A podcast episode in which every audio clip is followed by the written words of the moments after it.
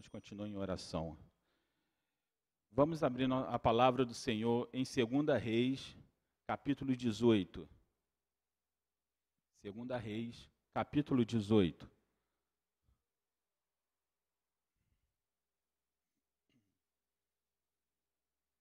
Diz assim: E sucedeu que, no terceiro ano de Oséias, filho de Elá, rei de Israel, começou a reinar Ezequias, filho de Acais, rei de Judá. Tinha 25 anos de idade quando começou a reinar, e 29 anos reinou em Jerusalém. E era o nome da sua mãe Abi, filha de Zacarias.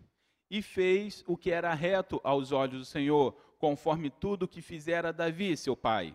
Ele tirou os altos, quebrou as estátuas, deitou abaixo os bosques e fez em pedaços a serpente de metal que Moisés fizera. Porquanto até aqueles dias os filhos de Israel lhe queimavam incenso e lhe chamavam Neusatã.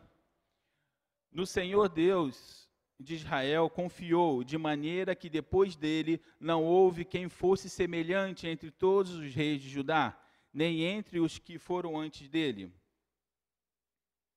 Porque se chegou ao Senhor, não se apartou dele e guardou os mandamentos que o Senhor tinha dado a Moisés. Assim foi o Senhor com ele. Para onde quer que saía, se conduzia com prudência, e se, e se rebelou contra o rei da Síria e não o serviu. E feriu os filisteus até Gaza, como também os seus termos, desde a torre dos atalaias até as cidades fortificadas. E sucedeu que no quarto ano do rei Ezequias, que era o sétimo ano de Oséias, filho de Elá, rei de Israel, que Salmanizié, rei da Síria, subiu contra Samaria e a cercou, e a tomou ao fim de três anos, no ano sexto de Ezequias, que era o ano nono de Oséias, rei de Israel, quando, tom, quando tomaram Samaria. E o rei da Síria transportou a Israel para a Síria, e os fez levar a Alã e a Arbô, junto ao rio Golã, Gozã, e as cidades dos Medos, porquanto não obedeceram à voz do Senhor seu Deus, antes transgrediram a sua aliança, e tudo quanto Moisés, servo do Senhor, tinha ordenado. Nem o ouviram, nem o fizeram. Um dos maiores, um dos maiores avivamentos, na minha opinião, do Antigo Testamento foi no reinado do rei Ezequias. Não há dúvida que ele era um homem de Deus, mas acima de tudo, ele era um homem sensível à vontade do Senhor. Um dos pontos que podemos destacar é que o rei Ezequias não teve o exemplo do seu próprio pai. O pai dele, que foi o rei Acais, não foi um homem que fez o que era reto aos olhos do Senhor. O rei, o rei Acais na verdade, ele fez o oposto, ele foi um rei idólatra. E numa determinada ocasião em que o rei de Israel e o rei sírio se levantou contra ele, ele procurou se aliar ao rei da Assíria para poder é, lutar contra, contra o rei de Israel e o rei da Síria. O interessante é que o rei, o rei Acais, ele continuou uma idolatria que já vinha do pai dele, e ele continuou. E eu fico pensando que a nossa geração tem se mantido em uma grande apostasia. Os maiores avivamentos que temos notícias foi no início do século XX. Um dos maiores avivamentos que a gente até hoje fala foi da Rua Azusa, onde as pessoas oravam, onde as pessoas buscavam e o Espírito do Senhor foi derramado sobre aquelas pessoas e aquela comunidade foi mudada e aquela cidade foi mudada. E eu penso que hoje nós não estamos, buscando o suficiente para que esse avivamento venha. Vivemos, num, principalmente nós que moramos no Rio, vivemos numa cidade corrupta, vivemos numa cidade cheia de violências, vivemos numa cidade com tantas coisas ruins. E aí eu me pergunto, aonde está a igreja do Senhor? Aonde está o avivamento que faz a mudança disso? Ao invés de levarmos o avivamento, parece que nós estamos sendo encurralados dentro das igrejas. Aonde está o avivamento? Onde estão os homens que se ajoelham de manhã, de tarde, de noite e buscam ao Senhor em arrependimento?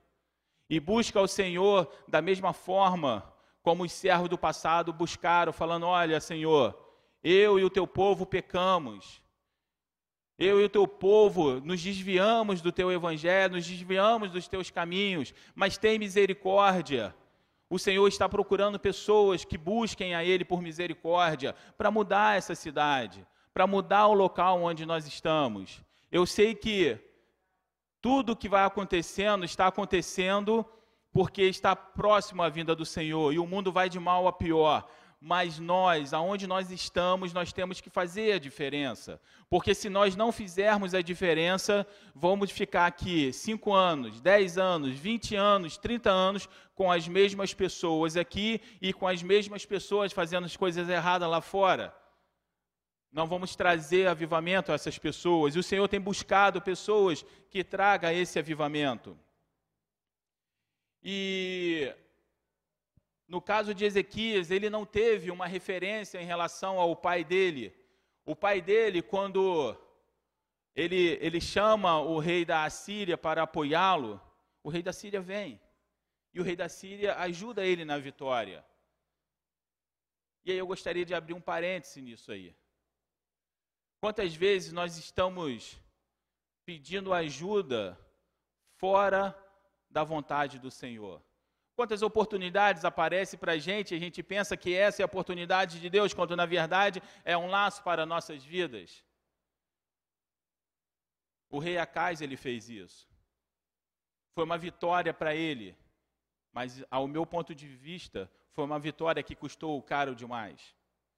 Conta a história que existia um rei chamado Pirro, que por duas vezes venceu o exército romano e as duas vezes que ele venceu o exército romano, ele perdeu boa parte do seu exército. E na última vez que ele teve essa vitória sobre o exército romano, alguém chegou para ele e veio cumprimentá-lo. Meus parabéns pela vitória. Só que ele tinha perdido metade do seu exército.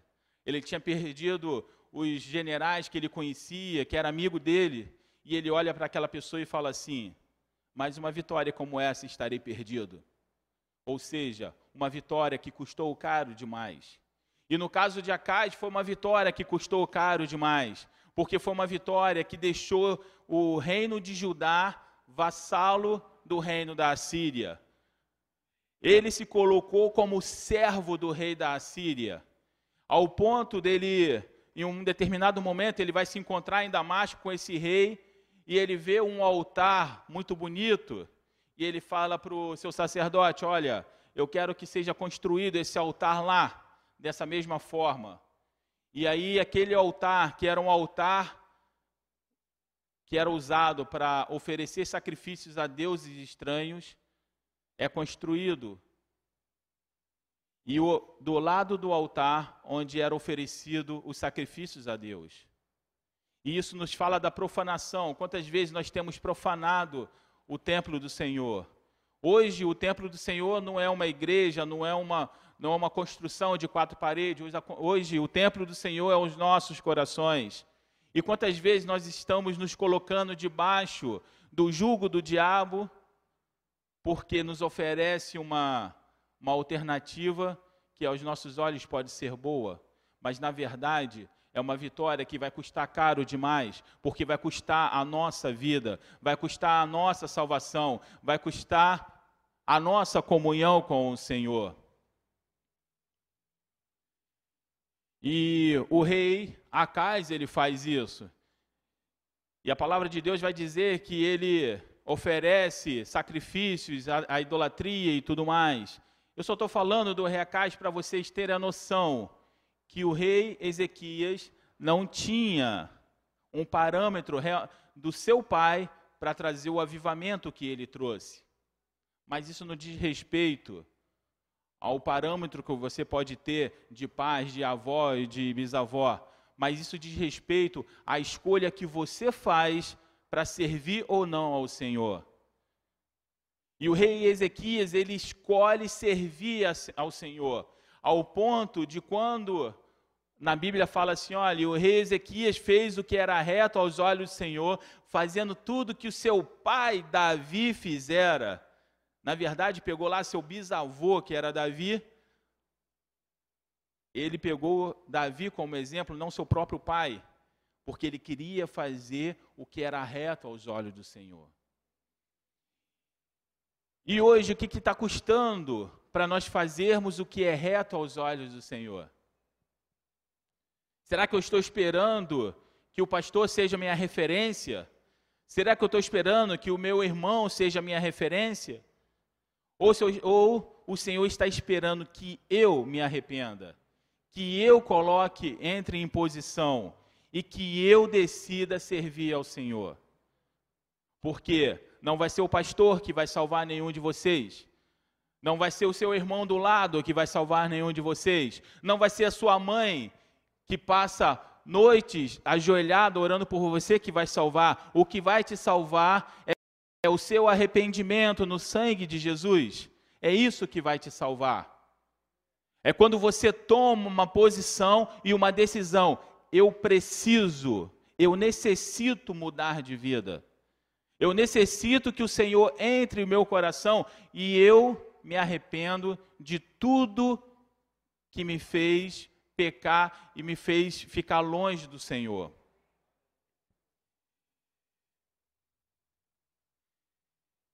E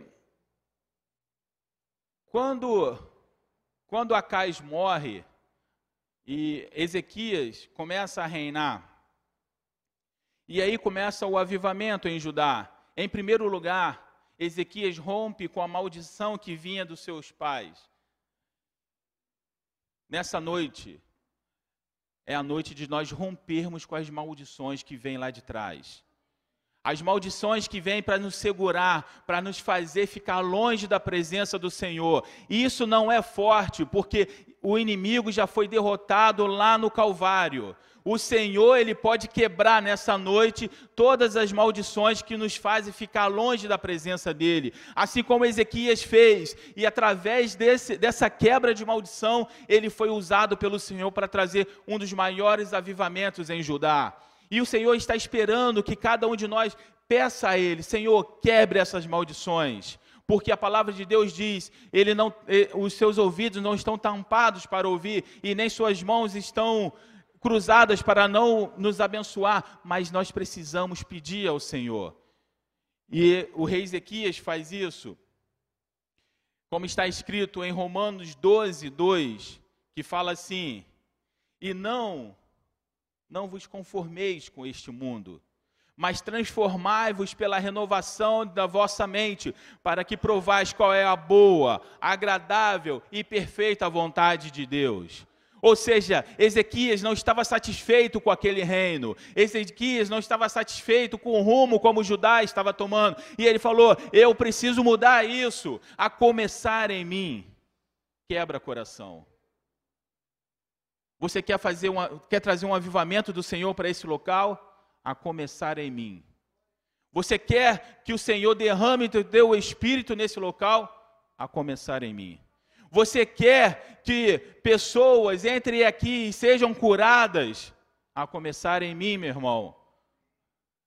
Vamos parar com essa coisa, ah, mas tem que ser as irmãs de oração que tem que fazer. Não, tem que ser o pastor que tem que começar. Não, tem que ser o irmão, chefe do departamento tal que tem que começar. Não, meu irmão, a começar em mim, a começar em nós.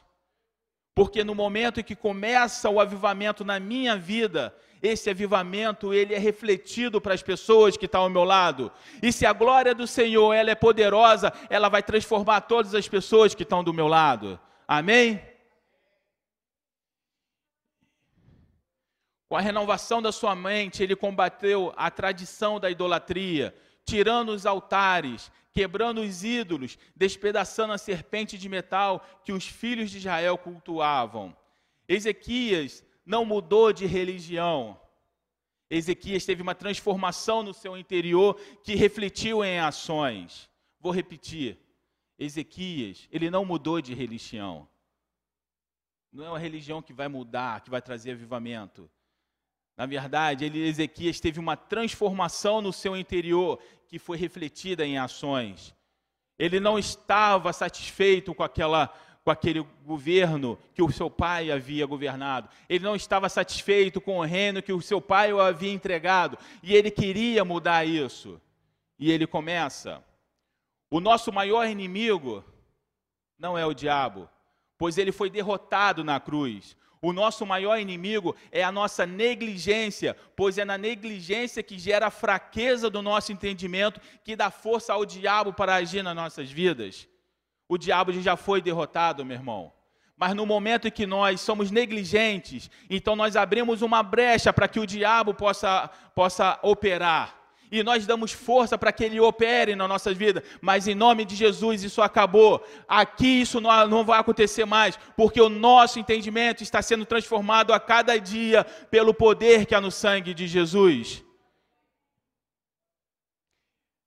Isso parece fazer o que Ezequias fez, quebrar os altares e fazer tudo, pode até parecer que é fácil, mas não é. Primeiro, para renovar nossa mente, precisamos admitir que estamos errados. E aí isso fala do nosso orgulho. Quantas vezes nós admitimos que estamos errados? Quantas vezes nós admitimos que as nossas decisões nos levaram para esse fim? O que eu mais vejo é pessoas falando: ah, isso deu errado porque a sociedade me levou para isso. Ah, isso deu errado porque meu pai me abandonou. Ah, isso deu errado porque minha mãe me abandonou. Isso deu errado porque minha mulher me abandonou. Quando na verdade são decisões nossas. E a primeira coisa que nós precisamos é admitir que aonde nós estamos foi nossas escolhas. No momento que nós admitimos o Senhor já começa a operar, porque começa a fazer uma transformação na nossa mente. Nós admitimos que agora nós não estamos certos, nós estamos errados e que nossa mente precisa ser mudada. E segundo, quebrar os altares da nossa vida requer admitir que estamos colocando nossa adoração em outras coisas ao invés do Senhor. Isso é uma das coisas mais difíceis.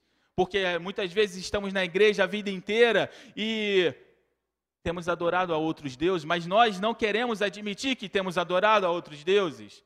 Muitas vezes nós temos adorado ao dinheiro, muitas vezes nós temos adorado a ídolos que nós criamos para nós. Mas estamos na igreja. Eu estou na igreja. Mas isso não quer dizer que o meu altar está sendo para o Senhor. E quando eu estava orando lá em cima, preparando essa palavra, eu pedi ao Senhor que me desse uma palavra no momento que eu estava orando. E a palavra que ele me deu foi, se não me engano, acho que foi Levíticos, que fala assim: reparai o altar, santificai o altar. E eu entendi. O que nós precisamos é santificar o nosso altar. Nós temos profanado esse altar que é as nossas vidas, talvez com vícios, talvez com pornografia, talvez com tantas outras coisas.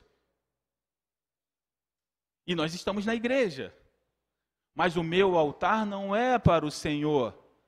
Então, quebrar os altares não é tão fácil. Porque primeiro eu preciso admitir que realmente a minha adoração não está indo para Deus, realmente a minha adoração está indo para outros deuses. Isso é transformação da nossa mente. Isso é transformação do nosso coração. Isso se chama arrependimento.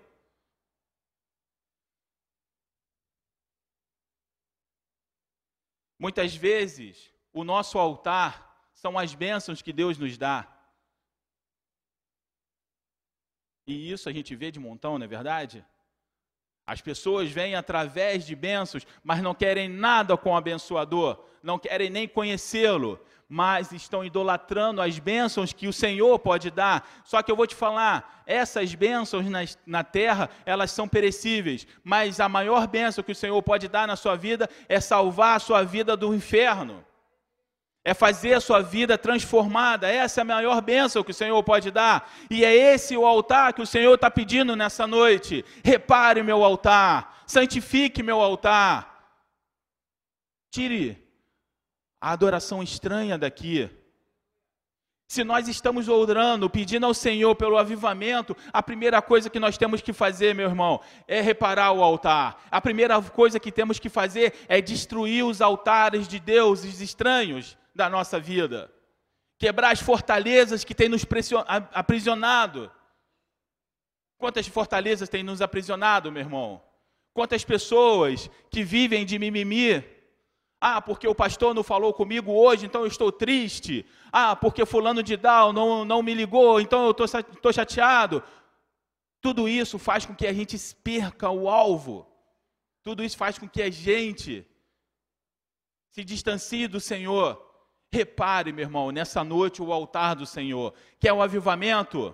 Repare o altar. Lembra quando Eli, Elias estava lá junto com os profetas de Baal e falou assim: ó, vamos ver quem é Deus em Israel, pode fazer os seus altares aí. E o Deus que responder com fogo, esse é o Deus poderoso. Mas o que, que ele fez em primeiro lugar? Ele reparou o altar. Você quer que o Espírito Santo desça? Repare o seu altar. Você quer ver a glória do Senhor? Repare seu altar. Você quer ver a transformação? Repare seu altar, porque o Senhor ele não habita junto com o profano. Nessa noite o Senhor está pedindo, reparem o altar.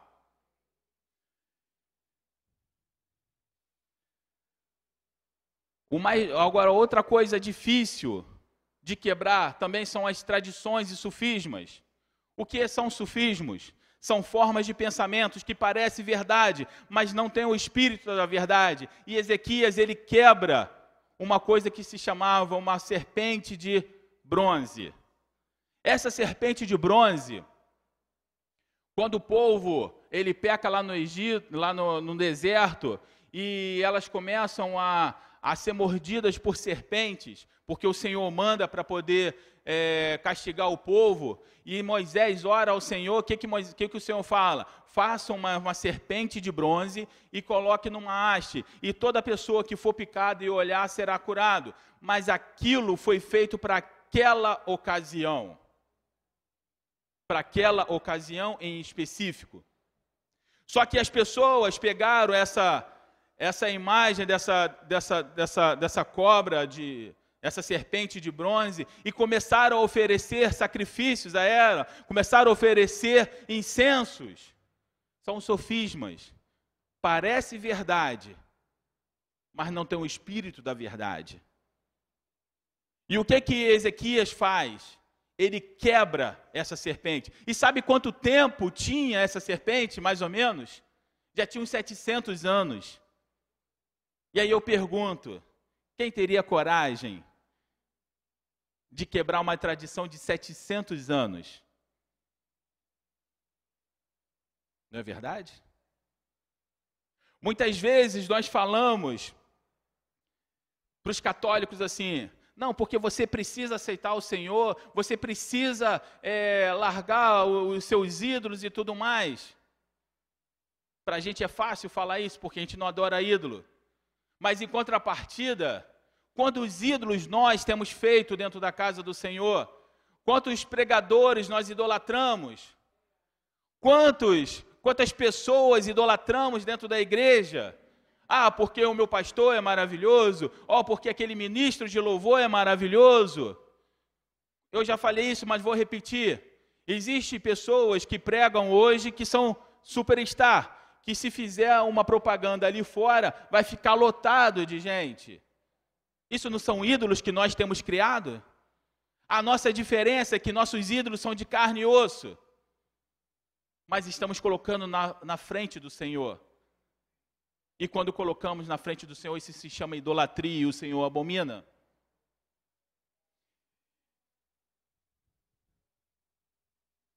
E aquela serpente também, ela, ela estava diretamente envolvida com a apostasia. E Paulo vai nos advertir em Coríntios da, seguinte forma, em 2 Coríntios 10, de 3 a 5.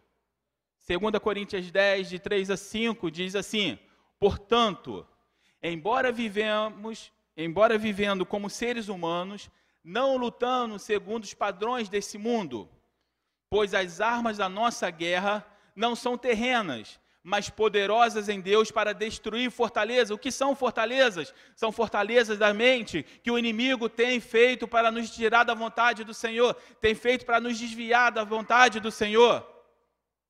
Destruímos, destruímos vãs filosofias e arrogância que tentam levar as pessoas para longe do conhecimento do Senhor. Eu vou falar uma coisa para você: o que o diabo mais usa para poder nos enganar é a própria Bíblia, sem o Espírito de Deus. O que o diabo mais usa para nos enganar é a Bíblia, sem a revelação do Senhor. Quando o diabo tentou Jesus, o que, que ele usou? A palavra de Deus. Por isso que o apóstolo Paulo vai falar assim, meus irmãos, olha, preste atenção, a letra ela vai te matar, mas o espírito vai te dar vida. Porque se você ficar preso na, na letra, você vai ser mais um religioso. Se você ficar preso na letra, isso não vai te trazer benefício algum, não vai te trazer vida. Porque o que traz vida é nascer do Espírito de Deus. O que te traz vida é você sentar para ler a palavra do Senhor e o Senhor te revelar o que está atrás da letra. Isso que vai te trazer vida para, para você. E aqui ele fala, ó, destruindo vãs filosofias. Da onde você acha que saem essas vãs filosofias? De dentro da Bíblia, meu irmão. Porque o Senhor Jesus falou bem claro: o meu povo perece porque não conhecem as Escrituras e o que elas testificam de mim.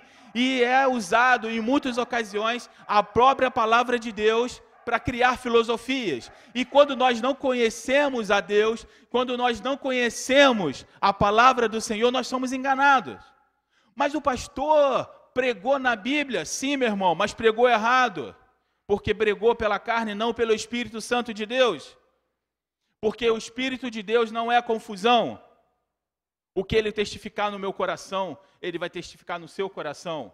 O que ele testificar no meu coração aqui no Brasil é a mesma coisa que ele vai testificar no coração do pastor lá no Japão, lá na China.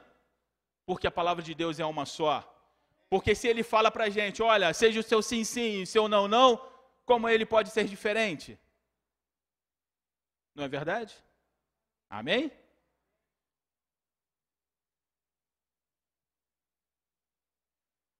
Destruindo vãs filosofias e arrogância nossa, quanto que nós vemos de arrogância em pessoas que acham que conhecem tudo da palavra de Deus e acaba trazendo julgo sobre as pessoas, e as pessoas desavisadas ficam debaixo desse julgo. Quanto nós, quantas vezes nós vimos isso? Se eu pedir para levantar a mão, eu tenho certeza que muitas pessoas já passaram por essa experiência. A arrogância, sabe por quê? Quem revela é o Espírito Santo. Se o Espírito Santo revela a você a palavra, não pode ser sua arrogância, porque o conhecimento não vem de você, não vem de você estudar, mas vem do Espírito Santo de Deus, então não pode ter arrogância. Se tem arrogância, então não é o Espírito Santo que está falando, é qualquer outro espírito, menos o Espírito de Deus. Que tentam levar as pessoas para longe do conhecimento de Deus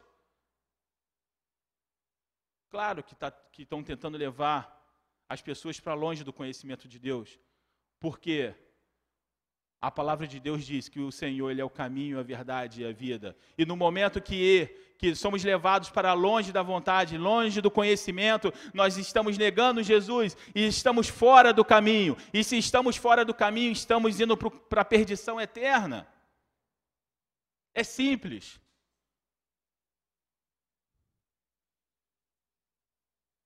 E dominando todo o pensamento carnal para torná-los obedientes a Cristo. O seu maior inimigo não é o diabo, o seu maior inimigo é a sua vontade que abre brecha para o diabo. É isso que vai dar força para o inimigo para agir na sua vida. Porque o diabo ele já foi derrotado lá no madeiro. Ele não tem poder algum, porque a palavra de Deus diz: Orai e vigiai, porque o inimigo anda ao seu derredor como o leão urgindo, buscando alguém tragar. Mas ele não pode tragar se você está orando e vigiando. Ele só vai te tragar se você der lugar à carne. Ele pode andar do meu lado urrando, urgindo, fazendo o que quiser, mas se eu tiver no espírito, não tem poder sobre a minha vida. De forma alguma não tem poder, porque eu sirvo a um Deus vivo. Então ele não tem poder. Então ele não é poderoso. Mas no momento em que eu decido dar lugar à carne, aí eu dou poder para ele. E aí ele consegue me destruir. Mas em nome de Jesus, isso nunca vai acontecer. Um grande avivalista chamado John Alexander disse uma coisa que eu particularmente não concordo. Ele falou assim: Olha, eu prefiro pregar para as pessoas que nunca ouviram o Evangelho do que pregar para pessoas que já ouviram e mantêm seus corações duros. Eu discordo dele pelo seguinte: é preciso pregar para essas pessoas também, porque naquele grande dia não vai ter desculpa alguma para falar para o Senhor: ah, eu fui enganado. Não, eu mandei os meus servos te avisarem, você que não quis ouvir. Só é enganado quem quer, só é enganado quem se deixa enganar, porque a palavra de Deus ela é clara. Me buscai e achareis. Se a gente pedir ao Senhor discernimento, sabedoria para entender as Escrituras, Ele vai dar vai dar o, a sabedoria. Mas isso requer uma busca. Isso requer investir tempo no reino de Deus. E talvez esse tempo, como a irmã falou há uma pregação atrás, esse tempo talvez eu não quero ter, porque existe tantas coisas para se fazer do que ficar sentado ou ajoelhado orando para o Senhor, buscando a revelação. Mas eu escolhi buscar ao Senhor e ter a revelação do seu Espírito. Porque é isso que vai me manter na presença dEle. Porque é isso que vai fazer com que o leão fique do meu lado, mas ele não tem poder para me tocar. Porque o Espírito do Senhor está sobre mim.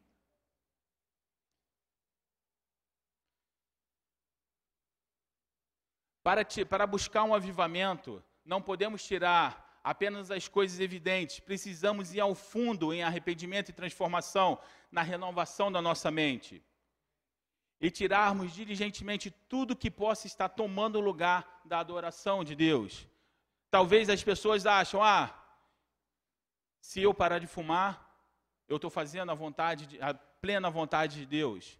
Mas eu posso ter meus pensamentos pecaminosos. Isso ninguém está vendo, então isso é uma coisa minha. Mas isso vai fazer com que o Espírito de Deus não desça.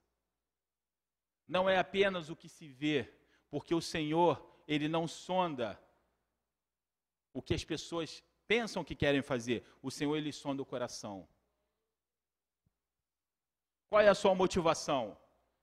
Qual é a sua motivação? Está vindo à casa do Senhor? Qual é a sua motivação? Se for apenas para ver os irmãos, está errado. Se for apenas para ter alguma coisa porque eu não quero ir para outro lugar, porque não tenho não tenho o que fazer na, na quarta-feira, então acho que eu vou lá para a igreja, está errado. A sua motivação tem que ser servir ao Senhor. Provai e vede que o Senhor é bom. Eu desafio cada um nessa noite. Provai e ver que o Senhor é bom. O, que, o quanto Ele pode transformar a sua vida. A palavra de Deus diz que muitos são chamados, mas poucos são escolhidos. Quantas pessoas já passaram por aqui? Mas quantas pessoas estão permanecendo aqui firmes na presença do Senhor? Quantas pessoas se perderam, passaram, ou até mesmo da segunda viva? Quantas pessoas passaram por aqui, mas continuam no mundo? Todos são chamados, mas só são escolhidos aqueles que querem uma transformação. Amém. A palavra diz que Ezequias confiou plenamente em Deus e nós também devemos confiar, como está escrito em Abacuque 3, 17 e 18, que diz assim: Porque ainda que a figueira não floresça, nem haja fruto na vide, ainda que decepcione o produto da oliveira e os campos não produzam mantimento, ainda que as ovelhas da malhada sejam arrebatadas e nos currais não haja gado. Todavia, eu me alegrarei no Senhor e exultarei no Deus da minha salvação. Sabe por quê? Porque eu não estou preso às circunstâncias, eu estou preso ao meu Senhor. Ainda que a figueira não floresça, isso é circunstância. Ainda que não há fruto na vide, isso é circunstância. Ainda que a oliveira minta, isso é circunstância. Mas, todavia, o meu coração não está preso nisso. O meu coração está no Senhor dos exércitos e exultarei no Deus da minha salvação, porque eu sei que eu posso passar a dificuldade que for, mas no momento certo o Senhor vai me dar o escape, porque Ele é o Deus da minha salvação e é nele que eu confio. Em quem nós estamos confiando hoje, meu irmão? Você confia no seu emprego? Você confia no dinheiro que você tem na caderneta? Em quem você confia? Eu, todavia, eu confio no Senhor, o Deus da minha salvação, porque é o único que pode me salvar é o único que pode me salvar. As circunstâncias podem estar completamente contra, mas o Deus da minha salvação irá me proteger até o fim. Eu acredito que enquanto eu estiver fazendo o que é certo para o Senhor, o Senhor vai me proteger. E por isso eu não tenho medo. E se aprove o Senhor em um determinado momento me chamar para Ele, eu sei para onde estou indo, porque eu creio no Deus da minha salvação. Nem mesmo a morte pode me dar medo, porque eu creio no Deus da minha salvação. E quando você tem essa certeza, meu irmão, nada pode te abalar. Nada pode te abalar, da mesma forma como não abalou Jó, porque eu sei em quem eu tenho crido. E também sei que é poderoso para fazer infinitamente mais. Amém? Vale, vale a pena destacar que era uma época muito difícil. O reino do norte havia sido conquistado e invadido pelo rei da Síria, o mesmo rei que foi contratado pelo seu pai. Mas diante de todo aquele caos, Ezequias, no primeiro ano do seu reinado, ele abriu as portas da casa do Senhor. Tudo pode estar desmoronando do seu lado. Tudo pode estar caindo. O reino do norte havia sido invadido pelo rei da Síria. Havia sido derrotado. As pessoas tinham sido levadas escravas, pessoas que nunca mais voltariam para sua terra. Mas diante disso tudo, Ezequias permaneceu firme no Senhor. E ele abre a porta do templo e ele volta a fazer o culto. E o que, que ele faz? Ele chama o sacerdote e fala assim: Olha, vocês precisam se santificar e depois santificar o templo do Senhor. E o chamado para essa noite é: precisamos nos santificar. Precisamos nos santificar. Precisamos nos santificar, porque é só através da santificação que a Shekinah do Senhor descia. Era apenas na santificação que a glória do Senhor enchia o, o, o templo. E se você quer que a glória do Senhor enche o seu templo, enche sua vida, é dia de santificação, meu irmão. Que a oração que nós fizemos aqui na parte da manhã, na, antes do culto, antes da palavra, não seja apenas uma prática da quarta-feira, mas seja uma prática diária do seu dia. É uma redundância, mas vamos lá. Que seja uma prática diária todos os dias. Buscar ao Senhor. Sabe por quê? Buscar enquanto pode achar. Buscar enquanto é tempo. Vocês acham que a vida é difícil? Imagina se formos negados pelo Senhor. Isso é vida difícil. Porque a palavra de Deus diz que naquele grande dia muitas pessoas vão chegar, mas Senhor, em teu nome eu orei, em teu nome eu, eu curei, eu, em teu nome eu fiz isso, fiz aquilo, e o Senhor vai falar: apartai-vos de mim, porque eu não vos conheço. Não vamos buscar apenas a glória do Senhor, vamos buscar a vontade do Senhor nas nossas vidas. Porque no momento em que nós buscarmos a vontade do Senhor e a glória do Senhor encher a sua vida, vai ser automaticamente que você vai orar para o enfermo e ele vai ser curado. Vai ser automaticamente que você vai orar para uma situação e o Senhor vai fazer. Porque os grandes homens da palavra de Deus eram assim. Uma criança morreu e o profeta foi lá, orou e a criança ressuscitou. Uma mulher não podia ter filhos. E Eliseu falou assim: Olha, daqui um tempo você vai segurar o seu filho. Sete anos não choveu numa terra, e Eliseu falou assim: Olha, eu vou orar e vai chover. E choveu. Mas sabe por quê? Porque o coração daqueles homens estavam cheio da presença do Senhor. Não havia lugar para arrogância, não havia lugar para orgulho, não havia lugar para nada disso, só havia lugar para uma coisa, a glória do Senhor.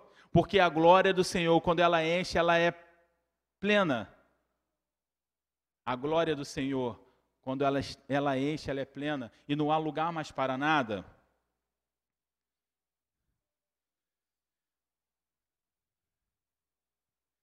Nessa noite, é dia de abrir as portas do nosso coração para, para reparar, reconhecer o nosso pecado, humilhar, santificar os nossos corações e fazer um pacto com o Senhor, porque foi isso que Ezequias fez.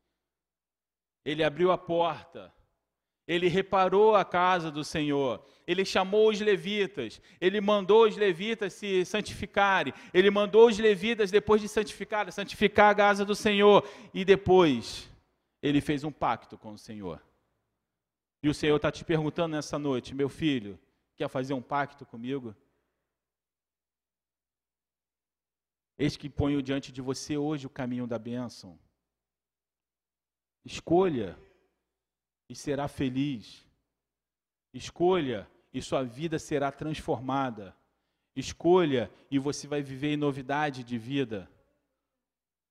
Essa é a noite que o Senhor está buscando adoradores que o adorem em espírito e em verdade. O Senhor está buscando pessoas que o adorem em espírito e em verdade. Abaixe suas cabeças. Se você ainda não se arrependeu de todos os seus pecados, se você ainda tem aquele, aquele pecadinho de estimação que está impedindo que a glória do Senhor enche o seu coração, esse é o momento de, de arrependimento.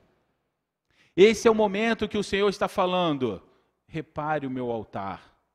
Esse é o momento que o Senhor está falando: repare a minha casa, para que a minha glória possa ser derramada, para que a minha Shekinah possa encher o seu coração. É a noite de arrependimento, meus irmãos. Vocês querem ver a glória do Senhor? Vocês querem ver o avivamento? Não vai haver avivamento se não houver arrependimento. Não vai haver avivamento se não houver transformação.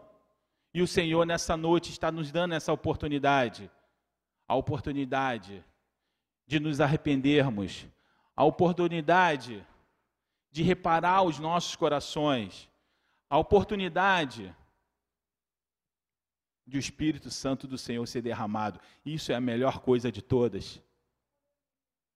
Não endureça os, seus corações. Não endureça. Peça ao Senhor, Senhor, aviva-me. Aviva-me.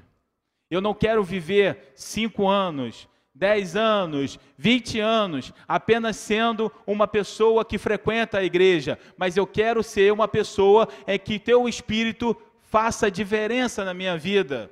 Assim como Moisés, como desceu do monte, o rosto dele resplandecia. Essa é a glória que o Senhor quer derramar sobre essa igreja. Que os nossos rostos sejam resplandecentes e que as trevas batam em retirada e que a glória do Senhor encha esse lugar. Amém? Essa é a palavra que o Senhor tinha para os nossos corações. Continue orando, meu irmão. Aviva-nos, Senhor. Aviva-nos, Senhor. Amém?